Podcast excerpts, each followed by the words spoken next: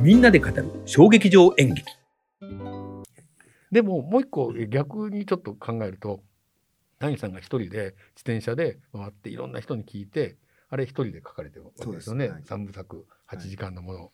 で僕は、えー、と多分、えーものすごく深く刺さってるので多分生涯あの舞台を見たこと忘れないと思うんですよ。うんありがとうございます。それも一つあるかなっても思いますけどね。いやいや、おっしゃる通りで、何でもかんでもなんでしょうか欧米がいいってわけでもなく、日本みたいなシステムにしとくと、なんか特殊で得意な才能は、まあ、出てきやすくなりますよね。例えば、じゃあ、あ唐十郎とか寺山修司そうですよね。みたあれいなはなんかああいうとんでもない異彩が、ですよねまあ、きら星のように出てきたり、その後野田秀樹がそれに続いて、あそうですよね塚公平がみたいなのっていうのは、やっぱり、あの、日本が変にふるいにかけてないっていうことで、そうですよね。もう箸にも棒にもかかんない、ものすごいつまんないお仕事がたくさんあるけど、はいたまに俳優とんでもない天才が、それまでの常識を覆すような表現をバンと出してくるっていう意味ではあ、りますよね。それも。まあまあ、あのメリットもあるとはうんですよね。うんなんかあの谷さんは割とあのえっ、と大きなあのこう予算のあれはなんて言うんですかね。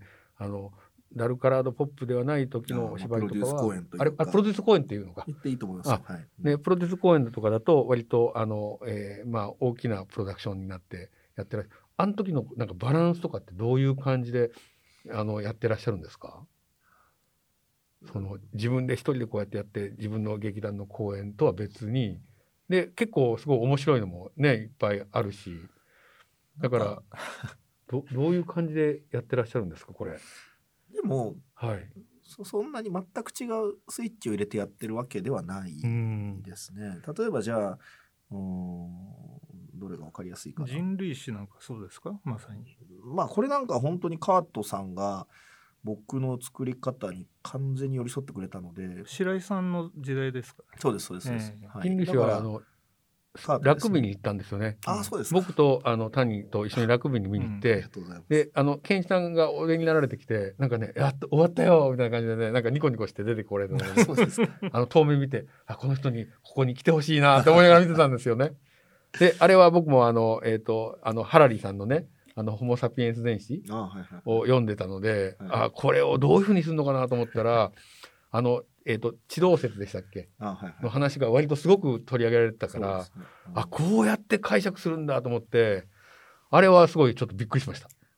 うん、であの時なんか本当にカートのスタッフそして出演してるキャストたちがすごくこうサポーティブというかこう寄り添ってやってくれてたのでかなり劇団っぽい作り方ああそれができたんですね。してましたね。わがまますげえ聞いてくれたしうんあんなに本をくれてもやれたので なるほ異常ど。な感じには。へえ。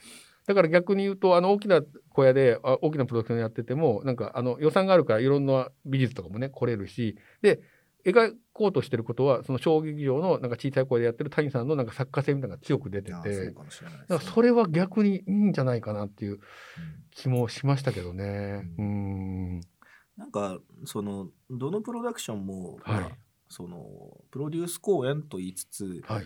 その何を打ち出そうとしてる公演なのかっていうのが、まあ、微妙に違ったりするあそうかそうですよね。そうって話し合うんですか最初に？話し合わなくても、うんもうその企画書の時点で透けて見えるなるほど あこれは僕はこうお飾りでいるだけで あの主演俳優をこう前に打ち出したいやつはいだなああ立てればいいのねこっていう公演によりますよね、それははい。そのプロデュースによりますよねそうで。す、はい。あこれはこの劇場が若いアーティストを発掘して応援してるっていうスタンスを示すために、う僕にちょっと大きめのこうた役をくれてるから、うんこれは僕が前に出た方がいいんだみたいなこととかが、まあ、企画書読んでると分かる。なるほど。うん。だからそれを感じ取るとある程度こう身のさばき方が分かりますよね。うん。でもそれに応じてでも谷さんがあのこうまあいろいろいろんな役をねあのまあ演出の役がいっぱいあるとしてそれをなんかこうその場に合わせて変えてらっしゃるっていうようなのを意識的にやってらっしゃるんですか？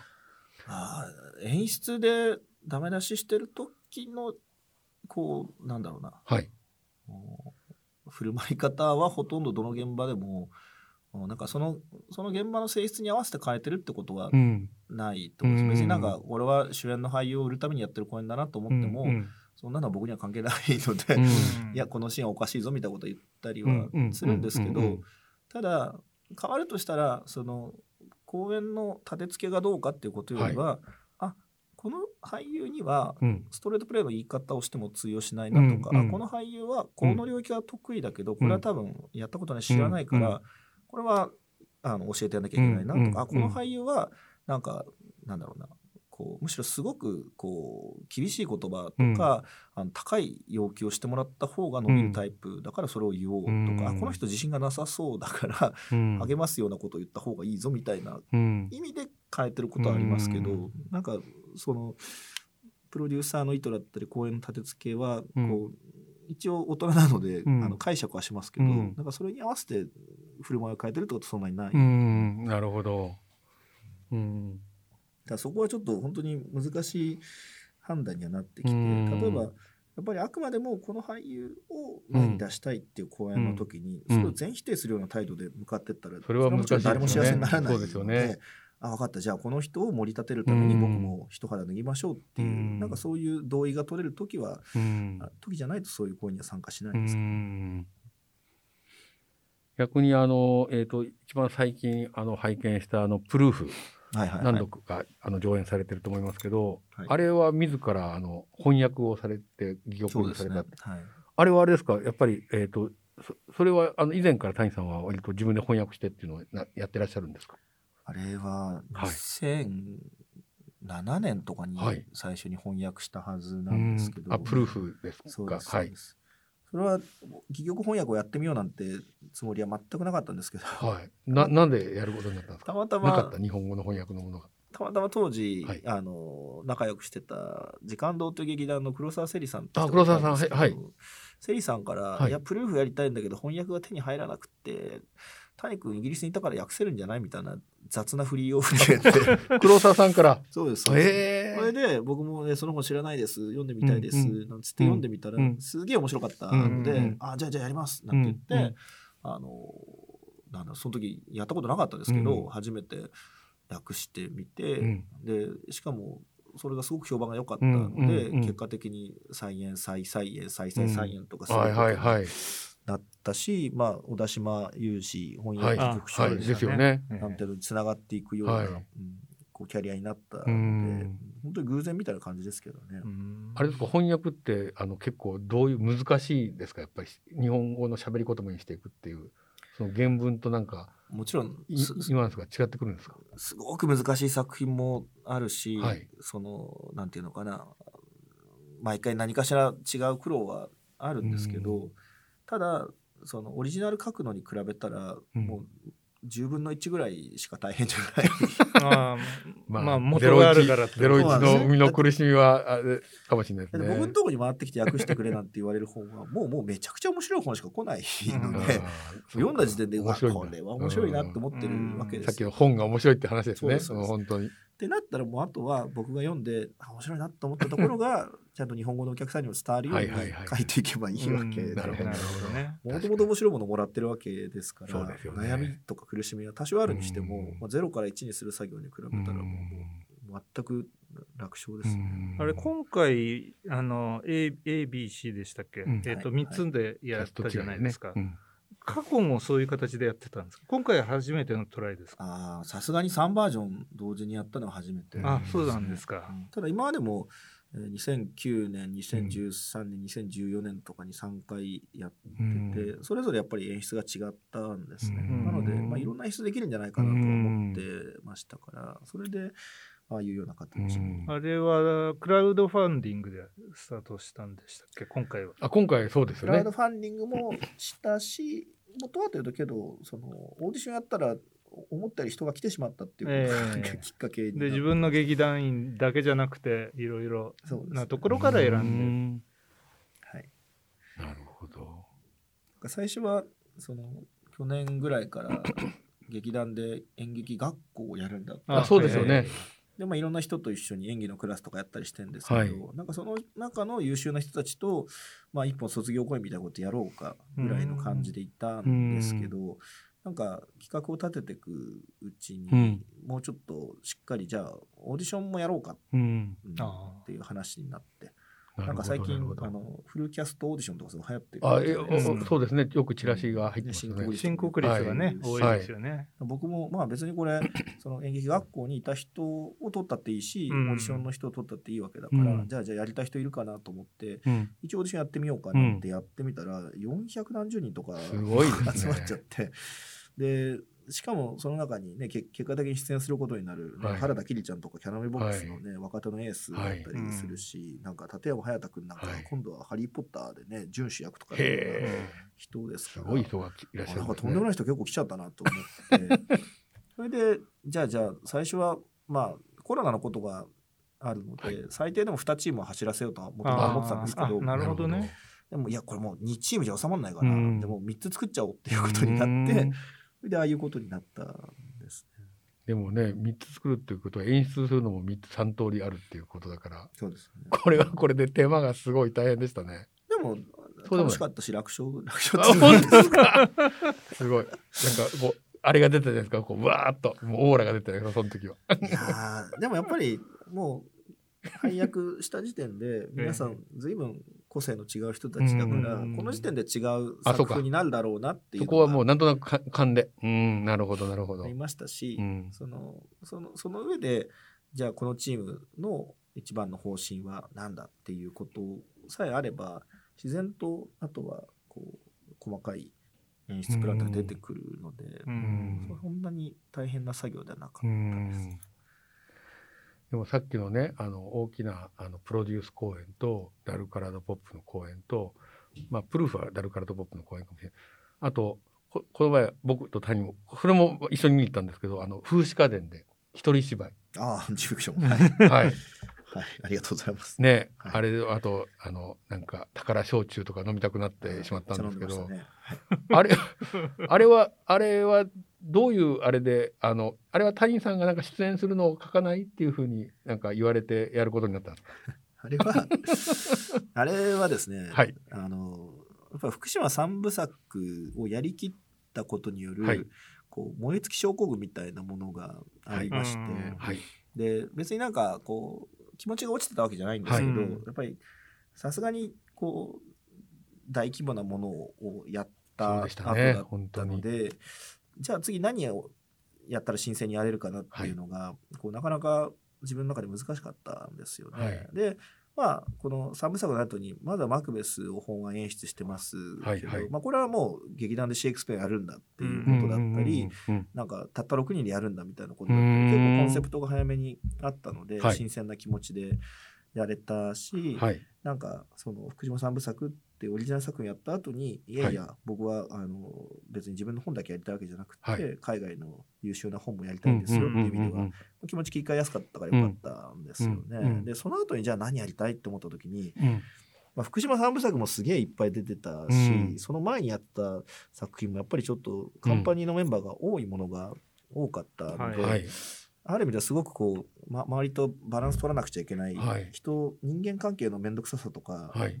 疲れみたいなやつがうん。相当溜まってたので、はいじゃあもういっそ一人芝居だったら、はい。こうなんかこう新鮮にやれるんじゃないかはい。ってことを考え、ええ。2020年の確か1月とか2月とかはい。に劇場を契約してるんですね。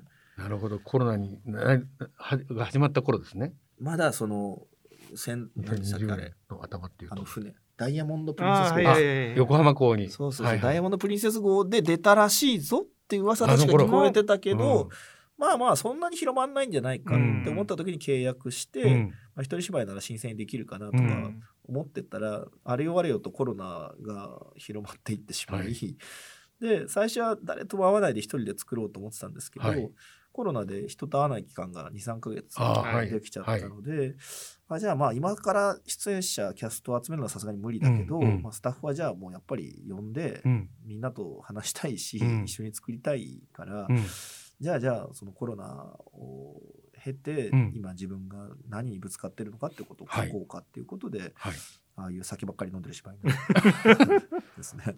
あれはあの谷さんのそのえっ、とコロナ禍のにおける実体験がやっぱり反映されてるんですか？それとも創作が？いやかなり実体験ベース本当にあれぐらい飲んでましたしね。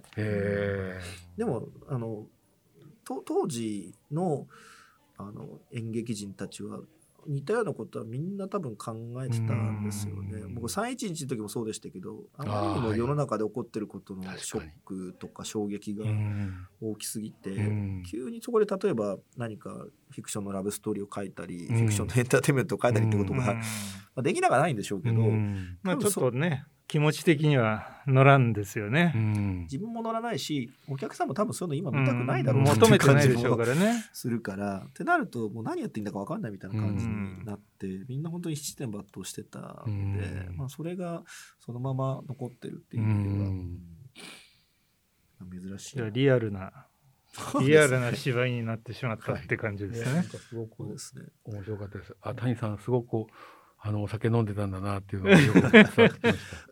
ええはい本当に。まああれそあの芝居とね、あともう一個あのえっ、とね僕あそこで見に行ったんですよ。えっ、とね今のやつはえっ、とどんなアンチフィクションというものだったんですけど、あのここに書いてないんですけど、あの神田のなんか地下のところでお配信ズーム配信かなんかをやりながらやあった芝居あったじゃないですか。東京今年？リビングモノローグス。あそうですそうです。それを僕は見に行ったんですよ。あありが。とうございます。なぜかとういうと、その時には谷さんに来てもらうのが分かってたんで、あはいはいはい。で実は僕谷さんと一つ離れで座ってたんですよ。あそうですか。です。で谷さんはなんかタブレットですかあれ？なんか持って、そうですね。はいスイッチングしながら、はい。あれはすごい面白くていろんなところにカメラが仕込んであって、うん。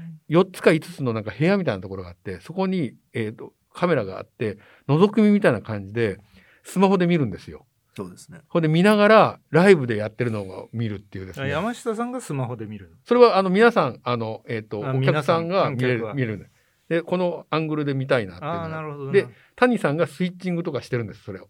でこれを見せたいぞみたいな。でそれをやりながらそこであの俳優は演じてるっていうですね。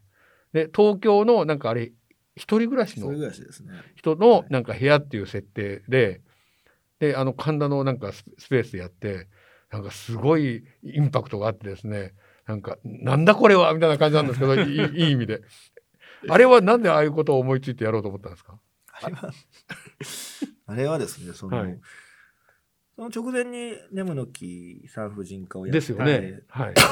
それが基本的に 失礼、まあ、夫婦2人の話が多かったんですから、どうしても独り言を言うシーンとかが出てくるんですよね。なんか旦那さんがいなくなっちゃった後にはい奥さんが何か言ってるとか奥さんいなくなったら旦那さんがブツブツ言ってるとあかこれだ、ちょっとこれ出しそます、ね。れが結構個人的には面白かったんですよ。あなんかリビングモノローグってやつね。東京こんだけ広いし今コロナでみんな孤独に暮らしてるからなんかあっちこっちの家でなんかこう誰にも惹かれないやばいつぶやきとかなんかすごく痛切な独り言とかいっぱいあるんだろうななんてことを考えていて、でそれをじゃあじゃあちょっと同時期にそのあの僕らが使ったスタジオがオープンして、かつあのアーツアートアートフォーアーツフォーフューチャーかうんっていう助成金が、はいあ、そうかそうか。降りるようになって助成金の。はいはいはい、はい。あじゃあできるねなんていうことではい。ちょっとじゃあぜひやろうっていうことになりで僕もそのネムの木でかなりあの演劇にくたびれていてはい。演劇っていうかコロナにくたびれていて、コロナにですよね。わかります、それは。うん本当に。やっぱりお客さんも来づらくなっちゃうし、うん上演してるだけでなんか悪いことやってるみたいな気持ちにもなるし、うんおまけにすげえ赤字になるしですよね。それのリスクは大きいですよね、本当に。いやもうひどかったですよ、なんかあるとね本当にうんだからそれであこれやっぱり本当に演劇人はこう配信で見るのなんか演劇じゃないって言ってるばっかりじゃなくて、うん。なんか配信との付き合い方をもうちょっと考えなきゃいけないななんてうん。思ってた矢先だったので、うん。じゃあもういっそのことその、うん配信で前からやってみたいと思ってた、もう1カメ2カメとかでレベルじゃなくてと確かあの時16カメかそうですよね。18カメぐらい入れむてるんですっちゃいろんなところにね、ここにあるんだみたいなそうそうて。なんか部屋に置いてあるぬいぐるみの目玉あ、のそうそうそう。中中にに隠してあったりとか隠しちゃってね。してでそうするとこうぬいぐるみになんかちょっと頭おかしくなった女の人がチューするみたいなシーそう。ンがあったりするからカメラがよカメラになんかうん女優さんがキスしようと近づいてくるみたいなシーンが作れたりとかしたのでなんかそういうやっぱりあの配信で見てる時に我々が失ってしまう大きなものってインタラクティブ性ってものがなくなっちゃうじゃないですか。劇場ってやっぱり作用と反作用がうん何かしらありながらやってるんだけど配信だと本当に一方通行しかならないのでじゃあじゃあ観客が自分の見たいカメラをスイッチングできてかうつ360度あっちこっちに人がいて好きなとこ見れてっていうような、うんこうことをやったら面白いかななんて思って、まあ、あの時はうん。独り言かつ覗き見配信みたいなことを実験してみようと思って、やってたんですね。じゃあ全部台本ありきの独り言。かなり細かく台本が、はい。そうそうだと思いますあれは。はい。うん。いやすごいなんかあのそのねあの僕すごく面白いと思ったのは谷さんがやってらっしゃるその創作がね振れ幅がものすごい振れ大きいんじゃないかなって。思いませんか？自分まあまあ、で見てて、はい、思います。はい。こんな人あんまりいないですよね逆に節操がない。今ちょっと話してて思ったんだけどやっぱこの人演劇オタクで演劇的なものをいろんなことをやってみたいんじゃないかなってすごく今日強く思いましたけど、うんどうですか？ねいや、あの、おっしゃる通りだと思います。例えば、あの、ミュージシャンとかでも、もう、もう自分にはもう、これしかできないんだっていう方もいらっしゃいますよね人もいたり、うん。そこだけこう突き抜けるようにやる人もいれば、いや、僕は実はもう、ロックは全部好きだけど、ジャズも好きで。そうなんかそういう感じそういう感じ。声楽もやってたし、みたいな人いるじゃないですか。谷さんの創作ってそんな感じがするんですよ。で僕は本当に演劇全方位全方向好き。全方向ですよね。うん。だからじゃあ次はこんな題材をやりたい。あだったらこのアナウンス家のこういう表が使えるなとかむしろなんか現代劇ばっかりやったからじゃあ次はギリシャ劇やってみギリシャ悲劇やってみるみたいなるほど。本当に演劇が好きなだけなんでしょうね、いやそれがすごいですよ。